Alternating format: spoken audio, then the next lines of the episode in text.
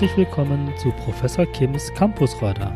Hier erhalten Sie Informationen, Berichte und Interviews rund um die DABW Mosbach und den Campus Bad Mergentheim. Also eine der Botschaften ist mit Sicherheit, den Mut zu haben, einfach mal machen. Einfach mhm. mal die Dinge auszuprobieren, anpacken, sich drauf einlassen und Mut haben. Mhm. Das ist, glaube ich, eine ganz, ganz äh, wichtige Botschaft. Und da sind wir mit unserer German Angst und Vorsicht und Absicherungsmentalität, da stehen wir uns häufig schon selber im Weg. Mhm. Im Übrigen gilt es auch für mein eigenes Unternehmen. Also wir haben viel Mut. Manchmal stehe ich auch hier und denke mir, wow, wir sind schon richtig mutig geworden. Mhm. Gleichzeitig gibt's immer noch ganz viele Beispiele, wo ich sage, oh Mann, können wir nicht an der Stelle mal über unseren Schatten springen und einfach mal sagen, wir tun's? Nein, wir müssen es nochmal absichern und nochmal und das könnte aber und lieber nicht und damit behindern wir uns oft auch äh, in der Entwicklung. Mhm. Also insofern diese, diese Ambivalenz hat man natürlich immer Gleichwohl bin ich diejenige, die vorne dran steht und sagt natürlich, ich muss immer wieder treiben. Mhm. Und das ist auch so die Botschaft. Es muss wirklich von oben jemand vorne stehen, der mit voller Überzeugung das Thema vorantreiben kann. Mein Name ist Angelique Renkhoff-Mücke. Ich bin Vorstandsvorsitzende der Varema Renkhoff SE in Marktheidenfeld. Die Varema Renkhoff SE ist ein mittelständisches Familienunternehmen mit einer langen Tradition und ich führe dieses Unternehmen mit über 4400 Mitarbeitern nun seit nahezu 20 Jahren. Sie und Ihr Unternehmen, so wie ich das der Presse genommen habe, gelten auch als eine der, der Vorzeigeunternehmen oder Management sozusagen im Bereich äh, Digitalisierung beziehungsweise auch in Veränderungsprozessen da voranzutreiben. Und die Unternehmen sitzen ja auch im ländlichen Raum. Genau. Sie, Sie wissen ja im Zweifel, wovon Sie reden. Aber ja. gibt es da besondere Voraussetzungen oder Rahmenbedingungen, die es jetzt gebraucht hätte oder braucht es einfach nur mutige Menschen?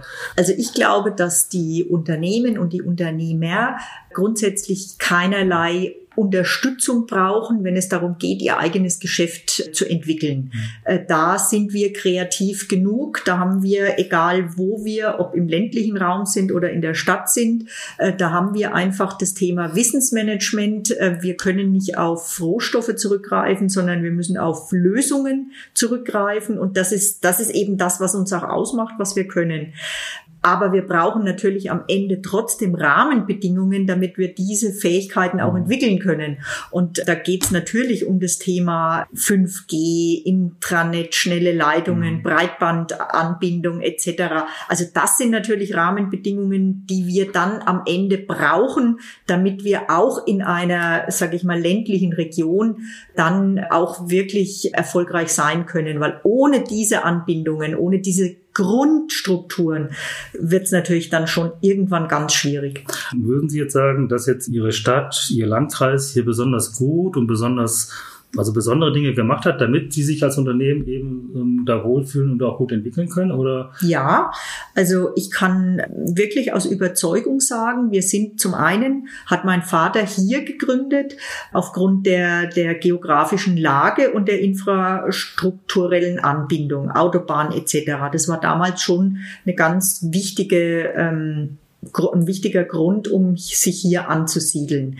Die Infrastruktur in Richtung Mitarbeiter war damals extrem unterentwickelt. Der mhm. ganze Spessart war landwirtschaftlich geprägt. Es gab mhm. keine Facharbeiter. Genau das ist aber in den letzten Jahren entstanden. Es ist ein Netzwerk entstanden an Hochschulen.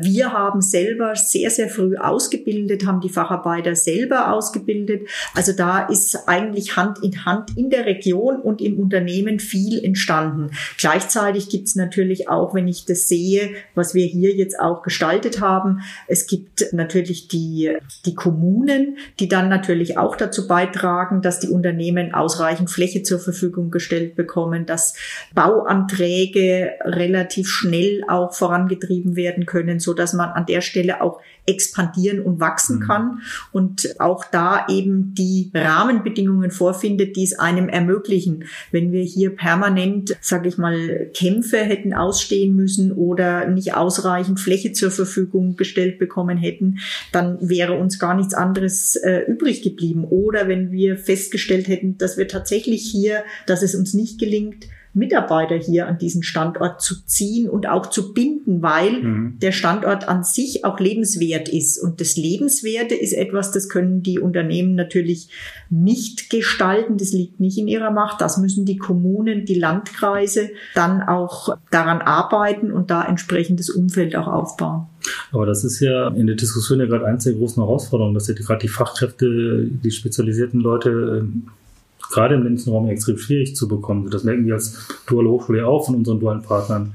Ja und nein. Also grundsätzlich ja, das stimmt natürlich, dass sie schwieriger zu bekommen sind und man muss sicherlich auch hier kreativere Ansätze wählen. Also man muss die, die jungen Leute, so wie wir es über die BA in Moosbach machen, eben viel stärker selber ausbilden, selber versuchen hier zu binden.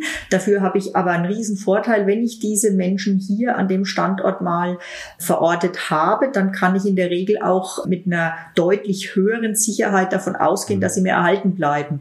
Bin ich in München, habe ich das Problem, dass ich zum einen natürlich im Wettbewerb stehe, das treibt die Preise nach oben, die Lebensqualität für die Menschen ist gleichwohl sie mehr Geld verdienen, oftmals schlechter eigentlich, weil die Wohnsituationen viel, viel schlechter sind. Und beim Thema Familie wird es dann auch irgendwann nochmal kritischer, weil ich es mir fast nicht mehr leisten kann in München. Also insofern, äh, ja, es hat alles Vor- und Nachteile. Es muss natürlich, wie gesagt, dann am Ende schon auch überzeugen. Dazu müssen die Unternehmen einen Rahmen schaffen, der es auch den Mitarbeitern dann angenehm macht. Und es muss im Umfeld natürlich schon auch lebenswert sein mit Ihrer Aussage von vorhin, dass ja viele auch die Dinge schlecht reden oder eher leer als halt voll sehen. Also gerade wenn Unternehmen jetzt sagen, in dem Beispiel, naja, wir sitzen im ländlichen Raum und es ist schwierig, die Leute kommen, wir können uns nicht so weiterentwickeln, wie wir wollen. Es gibt ja sogar ähm, jetzt in Baden-Württemberg einige Beispiele, wo Unternehmen ja auch den, den Sitz im ländlichen Raum aufgegeben haben und in urbane Regionen komplett den Unternehmenssitz verlegt haben. Mhm. Also es sind ja auch nicht viele, aber es kommt, äh, also es, es schlägt jetzt gerade auf. Also ähm, ja, ich kann das nachvollziehen. Ich kenne auch einige Unternehmen, die das gemacht haben. Die sitzen aber in der Regel äh, dann, entweder haben sie das in Richtung Marketing, ist es für sie wichtig, wirklich irgendwo zentral erreichbar zu sein. Das hat aber häufig eher was auch mit einer Kundenstruktur zu tun, wo ich sage, wenn ich natürlich für jeden, der mich irgendwie erreichen will, eine Anfahrt habe, die unzumutbar ist, dann macht es natürlich mhm. Sinn. Wir liegen hier jetzt, sage ich mal, eine Stunde vom Flughafen Frankfurt weg. Mhm. Das macht es wieder leichter, relativ nah an der Autobahn. Also insofern haben wir da wieder eine Infrastruktur, okay. die dann trotzdem passt. Und der zweite Punkt ist, dass durch die Digitalisierung es natürlich heutzutage auch viel einfacher ist. Wir haben Mitarbeiter, die wohnen tatsächlich in Köln oder auch in München, weil sie einfach dann über zwei Tage, drei Tage Office und dann entsprechend auch mobiles Arbeiten eigentlich gar nicht mehr gezwungen sind. Und die kommen wunderbar damit klar, dass sie vielleicht mit ihrer Partnerin, mit ihrer Familie an einem anderen Ort leben. Mhm. Also auch das ist heute viel, viel einfacher. Früher hätten wir es gar nicht zugelassen, hätten gesagt, also mindestens innerhalb von drei Monaten erwarten wir, dass hier die gesamte Familie hergezogen ist, weil auch die Erfahrung gezeigt hat, es funktioniert nicht. Heute sind wir da wesentlich entspannter, haben Mitarbeiter, die in ganz Deutschland eigentlich sesshaft sind, dann pendeln, aber eben so freizügig und wir können auch aus guter Erfahrung sagen, das ist heute kein Problem mehr, es geht. Das heißt, Ihre Botschaft an die, die das schlecht sehen und eher jammern, wäre dann, Leute, ihr müsst offener, entspannter werden, es geht. Ist das dann die Botschaft an die Unternehmer, also die die Dinge eher, vielleicht eher, eher negativ sehen als positiv? Ja, also ich glaube, dass es, wie gesagt, ich kann nicht für alle sprechen und es gibt sicherlich Gründe, die auch dazu führen können, dass man sagt, ich gehe aus einer strukturschwachen Region raus, weil ich einfach so weit abgehängt bin, dass es für mich keinen Sinn mehr macht und weil ich eine Kundenstruktur habe, die es einfach erfordert, dass ich gut erreichbar bin. Da wird es immer Fälle geben. Aber ich glaube, im Großen und Ganzen haben die Unternehmen es häufig selbst in der Hand, diese Attraktivität selber so zu gestalten, dass sie auch für diese ja vermeintlich knappen Ressourcen attraktiv sind Und äh, natürlich haben auch wir Probleme im IT-Umfeld, äh, im Bereich Elektrotechnik etc. Fachkräfte zu finden. Aber die hätte ich auch, wenn ich in München sitzen würde, mhm. diese Probleme. Also da hat jedes Unternehmen diese Probleme und da hilft uns eher mal vielleicht sogar so eine konjunkturelle Delle, weil doch viele Studienabgänger oder die Großunternehmen diese jungen Leute mit extrem attraktiven Angeboten ködern. Und da liegt es dann nicht dran, dass wir jetzt irgendwo in der ländlichen Region sitzen, mhm. sondern da liegt es einfach dran, dass wir halt mit einem Daimler, mit einem Bosch einfach nur schwer konkurrieren mhm. können vom Image. Aber wir müssen, wir müssen dann einfach auch Werte finden, in denen wir uns anders aufstellen und anders positionieren wie ein Bosch oder ein Daimler, wo wir einfach sagen, das sind unsere Werte, das sind unsere Stärken und wenn du damit besser klarkommst, dann bist du auch bei uns besser mhm. aufgehoben wie in einem Großkonzern. Okay. Mich würde mal interessieren bei diesem Digitalrat, weil man auf der Website steht noch relativ wenig dazu. Also man kann noch nicht richtig erkennen, man weiß, wer da Mitglied ist, man weiß so genau. ungefähr Verschlagworte, worum es geht. Ich habe dann noch nicht verstanden, okay, was ist jetzt sozusagen, was kommt jetzt oder was ist die, was kann man erwarten? Genau. Also es geht in der Hauptsache weniger in Richtung reine Technologien, weil das ist eigentlich dann BDI, das ist ja der, der Verband der Industrie, sondern es geht äh, im Digitalrat Digitalrat eher um die, die Arbeitswelt der Zukunft. Welche mhm. Implikationen hat eigentlich der digitale Wandel auf unsere Arbeitswelt?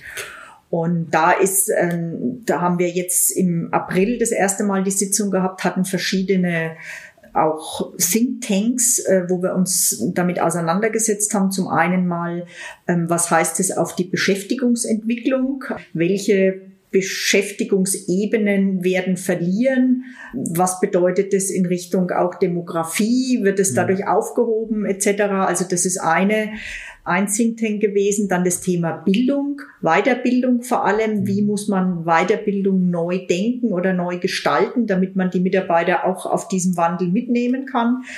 Das zweite war auch Rahmenbedingungen. Was heißt das auch in Richtung Politik? Weil die BDA ja eigentlich so in Richtung Politik auch die, ja, die sozialen Aspekte vertritt als Sozialpartner mit den Gewerkschaften, aber eben auch in Richtung Arbeitsmarktgesetze. Welche Anforderungen haben wir da an dieser Stelle in Richtung Politik? Äh, was muss die Politik tun, damit äh, die Unternehmen auch diesen digitalen Wandel erfolgreich gestalten können? Und was war es noch? Äh, und das das letzte Thema, mit dem wir uns jetzt noch beschäftigt haben, war ein bisschen das Thema, das hatten wir dann festgestellt. Wir hatten eine Diskussion mit dem Herrn Altmaier und waren ein bisschen enttäuscht darüber, dass wir das Gefühl hatten, er hat eigentlich so gar keine Vision hm. von einem digitalen Deutschland. Wie kann eigentlich Deutschland, wo soll Deutschland im Jahr 2025 stehen als digitales Deutschland? Hm eben auch diese positive Belegung zu sagen, hey, das ist doch die Riesenchance, wir müssen daran arbeiten, dass wir 2025 als digitales Deutschland eine führende Rolle spielen das war sehr ernüchternd. Und dann haben wir gesagt, Mensch, dann müssen wir mal ein bisschen arbeiten. Wie müsste denn so ein Profil aussehen? Okay. Und wir haben jetzt, das war allerdings ein sehr, sehr großer Erfolg. Wir haben vor drei oder vier Wochen in Berlin einen Future Work Kongress mhm. abgehalten der einen enormen Zuspruch hatte. Wir hatten 2000 Besucher und hatten da verschiedene ja, Foren, unterschiedliche Redner, die dann auch die verschiedenen Themen zum großen Teil natürlich auch Digitalratsmitglieder, die dann einfach äh, in die Diskussion gegangen sind und ihre unterschiedlichen Themen vorgestellt haben da war einfach auch dieses Thema, was die Digitalisierung jetzt nicht auf technischer Seite, aber auf, in der Arbeitswelt mit sich bringt, nämlich das Thema Austausch, äh, voneinander lernen, sich zu öffnen, einfach diese, diese Kompetenz, dieses Wissen viel besser zu nutzen. Mhm. Und äh, das hat auf diesem Kongress sehr, sehr gut funktioniert. Und wir haben jetzt eben, zum einen wollen wir natürlich ganz stark die Themen auch Richtung Politik platzieren. Das ist das eine, die Ergebnisse, die Papiere, die wir daraus entstanden haben. Und zum Zweiten wollen wir aber auch den Unternehmen tatsächlich ganz konkrete Hilfestellungen geben, wie sie diesen Wandel, diesen Veränderungsprozess äh, besser gestalten können. Mhm.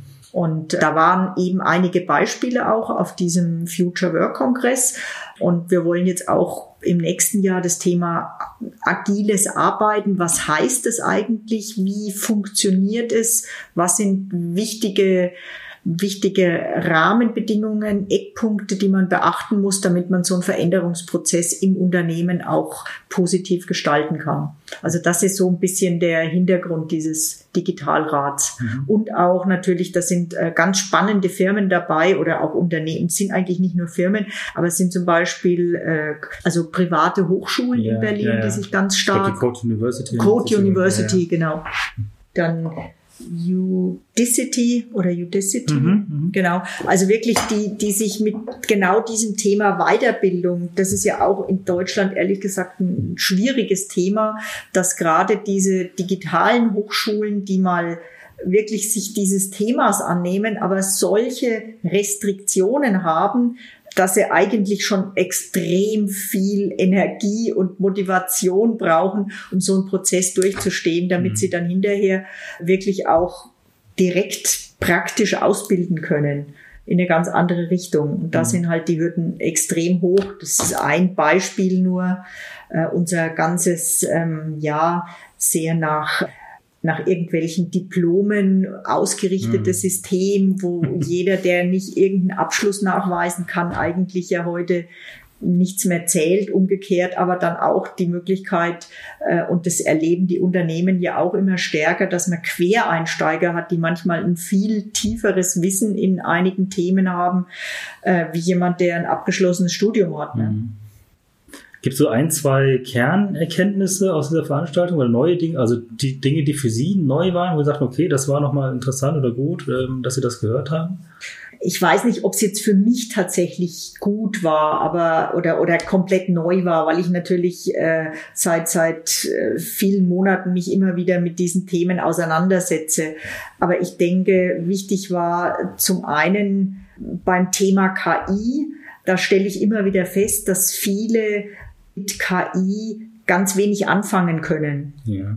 Weil der Begriff eigentlich so unklar ist. Viele haben Angst vor KI und Deutschland ist auch sehr wissenschaftlich immer unterwegs. Mhm. Also äh, wenn ich jetzt diese ganzen KI-Professuren, die auch ausgelobt mhm. werden, sehe, dann halte ich das für absolut notwendig und gut, dass wir in die Richtung gehen. Auf der anderen Seite habe ich in den ganzen Gesprächen immer wieder gelernt, dass es eigentlich enorm wichtig ist, ein Use Case zu haben mhm. und von einem Use Case auszudenken. Mhm. Und das ist etwas, was in Deutschland jetzt, wenn ich an die BA denke, dann ist es ja genau so eine Institution, die eher von der Anwendung herkommt. Und insofern passt es eigentlich ganz gut. Ich glaube, dass da auch oftmals dann die, die Angst verloren geht, wenn man feststellt, dass man, wenn man eine Lösung sucht und dann diese Techniken, diese Technologien einsetzt, dass es dann viel mehr Sinn macht. Da tun sich Unternehmen immer noch schwer, das sagen KI, ja, das ist für die noch so ein bisschen tatsächlich auch so ein, so ein weißer Fleck, wo man noch mhm. nicht weiß, ja, irgendwie scheint das wichtig zu sein, das ist eben schon irgendwie klar, aber ob man selber schon da was machen oder investieren will, da scheint es doch so eine Barriere zu, zu geben. Also das ist, das ist tatsächlich auch so ein Punkt und da soll so ein Kongress eigentlich auch ein bisschen dazu motivieren, ähm, diesen, diesen Mut zu haben, andere Wege zu gehen. Mhm. Und äh, vielleicht zwei Punkte. Zum einen, wir sind jetzt in Baden-Württemberg ja als bayerisches Unternehmen sowieso ein bisschen ein Grenzgänger oder ja. Fremdgänger, was sich aber ja äh, demnächst auch ändern wird weil wir ja, wenn wir in Wertheim-Bettingen unseren gelesen, neuen Standorte ja. da aufbauen, dann sind wir tatsächlich in Baden-Württemberg. Also insofern, das an der Stelle äh, kommen wir Ihnen da sogar ein Stück entgegen. Aber auch als bayerisches Unternehmen sind Sie immer herzlich willkommen bei uns. Also es gibt sehr, sehr viele bayerische ja, Unternehmen, die ja auch bei uns in ja. Baden-Württemberg genau. ausbilden. Genau. Ja. Das weiß ich. Äh, und das andere Thema ist ja, das ist auch vielleicht eine Erkenntnis und das sollte auch Mut machen bei diesem Kongress. Wir müssen an manchen Dingen eben auch als Unternehmen schon komplett anders denken. Und ich denke da gerade an ein Podium von einem Unternehmer, der aus Bayern kommt, der im Prinzip ja auch Soft, ich weiß gar nicht genau, was er macht, aber er entwickelt Softwarelösungen auf jeden Fall und ist mittlerweile sind es 120 Mitarbeiter und die Strukturen, die Organisation in seinem Unternehmen sind vollkommen anders. Also das kann sich halt ein, ein normales äh, Industrieunternehmen gar nicht vorstellen. Also da ähm, stimmen sich die Teams untereinander ab. Da gibt es wirklich keine Hierarchie mehr. Und das sind einfach Beispiele, wo ich glaube, dass man viel mehr auch Mut machen muss, eben solche Grenzen mal zu überschreiten und den Mut zu haben, anders zu denken. Weil in dem Moment, wo ich mich immer wieder an dem, an der Vergangenheit orientiere und an dem auch vergangenen Erfolg, der ja richtig mhm. und wichtig war, tue ich mir unheimlich schwer, neue Wege zu gehen. Und das ist, glaube ich, das soll eigentlich auch bei diesem, bei diesem Kongress war das immer wieder so der Punkt zu zeigen, was geht, wenn man es denn zulässt. Mhm. Wie anders man auch einfach mal Dinge angehen muss. Ja, kann ich gut nachvollziehen, aber es gibt also die Mittelständler vielleicht mit 1000, 1500 Mitarbeitern und das Ganze dem auf den Kopf zu stellen, von wegen keine Hierarchien, Führungsstrukturen, das ist ja schon auch schon eine Herausforderung, das ist ja jedem klar. Ich meine, was ich ja beobachte, ich, ähm, ich weiß nicht, wie Sie das einschätzen, es gibt ja immer mehr Unternehmen, auch aus dem Mittelstand heraus, die sagen, okay, bevor ich jetzt in meinem Unternehmen anfange, alles auf den Kopf zu stellen, investiere ich lieber in ein kleines Start-up, was ich sozusagen irgendwo anders noch hinstelle und dann mir innovativ sozusagen ein Think Tank oder als Impulsgeber dann für mein Unternehmen agiert. Das ist im Moment ja, scheint ja so ein bisschen der pragmatische Weg zu sein, sich damit schon da reinzuwagen, aber nicht das ganze Unternehmen sofort irgendwie damit äh, zu beschäftigen. Also zumindest beobachte ich das bei einigen unseren, unserer Partnerunternehmen, das naja teilweise. Also da bin ich, da muss, glaube ich, jeder seinen eigenen Weg suchen. Ich glaube, das äh, Schwierige ist, wenn ich dann irgendwo so ein Start-up habe, was jetzt irgendwo anders angesiedelt ist, wie schaffe ich es den Transfer mhm. äh, von dieser neuen Welt äh, mit der alten Welt und wie schaffe ich es, dass die alte Welt sich irgendwie langsam dahin entwickelt, wenn ich das trenne. Und da, das ist so das, was ich wahrnehme, da, da hat noch keiner einen guten Weg gefunden. Selbst mhm. die Großen nicht. Mhm. Die lagern es auch aus haben dann ihre eigenen Campus für diese, diese Startups oder was auch immer. Aber so die Verbindung und den, den Mehrwert ins eigene Unternehmen zu bekommen, der ist nur ganz partiell spürbar. Okay. Und ich glaube schon, dass es geht und ich habe auch eine ganze Reihe von, von kleineren Unternehmen kennengelernt. Der Generationswechsel hilft da. Und mir hat mal ein Unternehmer gesagt, und das war aus meiner Sicht wirklich eine ganz, ganz wichtige Botschaft, die mich auch angetrieben hat, dass es dem Mittelstand eigentlich viel, viel leichter fällt, so einen Veränderungsprozess einzuläuten und auch durchzusetzen, weil in einem Großkonzern, bis ich diese riesigen Strukturen irgendwo mitnehme und verändere, ist es eine unglaubliche Kraftanstrengung. Ein mittelständisches Unternehmen, wenn das von oben her vorgegeben wird, dann kann man das viel, viel schneller umsetzen. Aber es muss natürlich vorgelebt werden und von oben gewollt werden. Aber dann können wir einfach sagen, wir tun's und dann können wir es viel, viel schneller umsetzen. Also insofern es ist immer, wie gesagt, wieder das Glas halb voll, halb mhm. leer, von welcher Seite man es betrachtet. Und man muss ja auch nicht alles im Extremfall umsetzen. Man muss nur gucken, was ist eigentlich, welche Schritte kann ich gehen und was sind eigentlich die Dinge, von denen ich mir tatsächlich auch einen Mehrwert verspreche. Das ist wie beim Thema Digitalisierung und Prozesse. Ich kann alles digitalisieren. Ob das alles wirtschaftlich und mhm. sinnvoll ist, ist wieder was anderes. Ich muss immer natürlich auch bewerten und sagen, was macht Sinn, womit habe ich Quick Wins, damit ich dann auch andere vielleicht davon überzeugen kann. Und das ist natürlich eine Führungsaufgabe, die von oben dann auch wirklich gestalterisch äh, erforderlich ist. Erfrischend, das mal auch mal so zu hören, weil was man so in der Öffentlichkeit oder auch im, im Business-Kontext ja oft anders, wird es ja oft anders diskutiert oder Es wird betracht. eben sehr häufig ja eher negativer ja. und mh, hm, verhaltener diskutiert und ich bin schon ein Verfechter zu sagen, hey, lasst uns doch mal positiv da drauf schauen mhm. und nicht immer nur negativ. Bin da auch relativ bereit, da so ein bisschen zu provozieren, weil ich mhm. mich beispielsweise extrem dagegen sträube, diese negative Grundhaltung und dieses Schlechtreden in Deutschland äh, ah, okay. an der Stelle zu unterstützen, sondern genau das Gegenteil sage, es erstens mal sollten wir vermitteln, dass da eine unglaubliche Chance darin liegt und das Ganze einfach mal eben, wir haben ja so ein, so ein schönes Sprichwort, wo man sagt, das Glas ist halb voll oder es mhm, ist halb leer. Mhm. Ich bin der Meinung, es ist halb voll, weil wir damit äh, wirklich unsere Zukunft gestalten können. Wir mhm. haben da unheimlich viele Chancen damit. Und zum anderen ärgert es mich immer wieder, dass ich sage, es wird immer so dargestellt, als ob Deutschland da hinterherhinken würde. Und ja, es gibt schon eine ganze Menge Hemmnisse, die wir haben. Und es ist wahrscheinlich auch nicht jeder so schnell unterwegs, aber im Großen und Ganzen äh, sind wir vielleicht viel schneller, als der ein oder andere annimmt. Und auch eine meiner, meiner Grundüberzeugungen ist, wir, wir ähm, schauen immer oder gerade auch die Politik schaut immer auf die, die Großunternehmen und die erste Industrie das erste industriepolitische Papier von Altmaier hat es ja mhm. auch ganz klar auf diese globalen Champions gesetzt, nach dem Motto, wir müssen nur über Größe können wir irgendwo in diesem Wettbewerb mitspielen. Und ich bin davon überzeugt, Deutschland muss sich viel mehr auf die Stärken berufen, die wir haben und die uns ausmachen und die uns auch zu dieser wirtschaftlichen und auch gesellschaftlichen, sozialen Stärke gebracht haben, nämlich diese äh, diverse Aufstellung dieser sehr viel unterschiedlichen Branchen, unterschiedlichen mittelständischen Unternehmen, diese Vielfalt an Kompetenzen, die bei uns einfach da sind.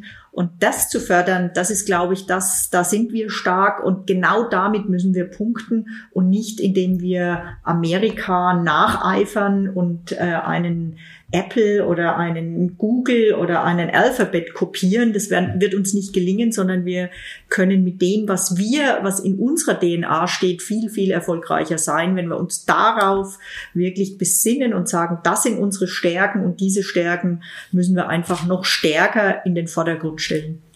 Vielleicht noch mal ergänzend dazu, wie, Sie, wie sehen Sie das? Also äh, Mittelstand, Vielfalt, äh, breite Aufstellung. Ähm, wie passt für Sie das Thema ländlicher Raum da rein?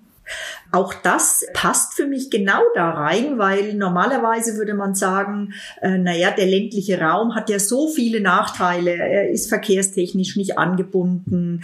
Die Mitarbeiter zieht's nicht dorthin. Aber wir haben es in Deutschland geschafft, dass wir gerade im ländlichen Raum, und das ist in Baden-Württemberg wie in Bayern so, egal ob ich auf die Schwäbische Alb war, dass wir genau da eigentlich Hidden Champions haben. Genau in diesen Gebieten, weil wir genau das genutzt haben. Die mussten aufgrund aufgrund der Rahmenbedingungen einfach innovativer sein und haben es auch geschafft, dann vielleicht nicht die ganz großen, aber viele mittlere, kleine und in Summe am Ende doch auch Hidden Champions, die dort entstanden sind. Und ich finde es immer wieder begeisternd, wenn man sieht, was es für tolle Unternehmen da gibt, die sich dort entwickelt haben. Und überhaupt gibt es in Deutschland, glaube ich, ganz, ganz viele tolle Unternehmen, die kein Mensch kennt. Generation Y, Generation Z. Äh, Ihre Erfahrungen, Ihre Einschätzung oder Wahrnehmung dieser, dieser jungen neuen Generationen?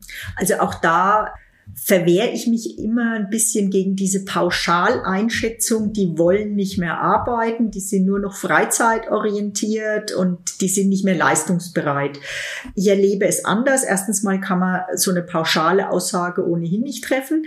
Und äh, auf der anderen Seite sehe ich, äh, dass diese jungen Menschen natürlich schon anspruchsvoll sind, aber sie sind durchaus leistungsbereit. Sie wollen nur wissen, wofür sie arbeiten. Man muss ihnen dann auch wirklich den Sinn geben und man muss sich darauf einstellen, dass sie halt anders aufgewachsen sind, ein bisschen anders sozialisiert sind und man muss dann auch als Führung lernen, wie kann man sie motivieren. Aber am Ende sind sie auch, wenn sie vielleicht nicht von der Arbeitszeit her bereit sind, so wie das in meiner Jugend noch war, dass da einfach die, die Zeit auf einem Karriereweg viele Jahre gar keine Rolle gespielt hat. Das ist heute oftmals, auch nicht immer, aber oftmals nicht so. Aber die Zeit, in der sie anwesend sind, sind sie durchaus bereit, hervorragende Leistungen zu bringen. Und das ist okay und das finde ich gut. Also insofern sehe ich da auch an der Stelle nicht so nur das halbleere Glas, sondern mhm. wirklich auch die, die positiven Effekte und sehe die Jugend von heute absolut schon als, als eine Generation, die bereit ist und auch die Fähigkeiten hat, viel zu gestalten. Okay, also dann eher Verständnis haben, verstehen, sich darauf einstellen können, das ist eigentlich dann die Aufgabe der Arbeit. Genau. Okay. Außerdem haben wir sie alle selber so erzogen.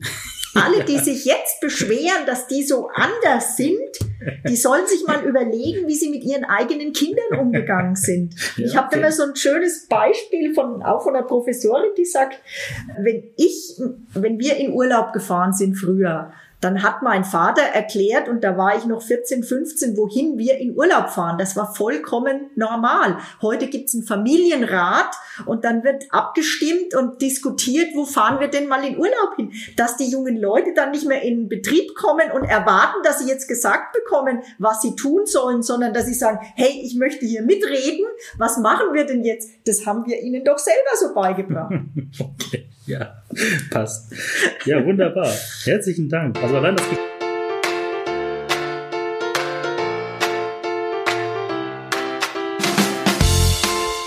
Das war Professor Kims Campusreiter.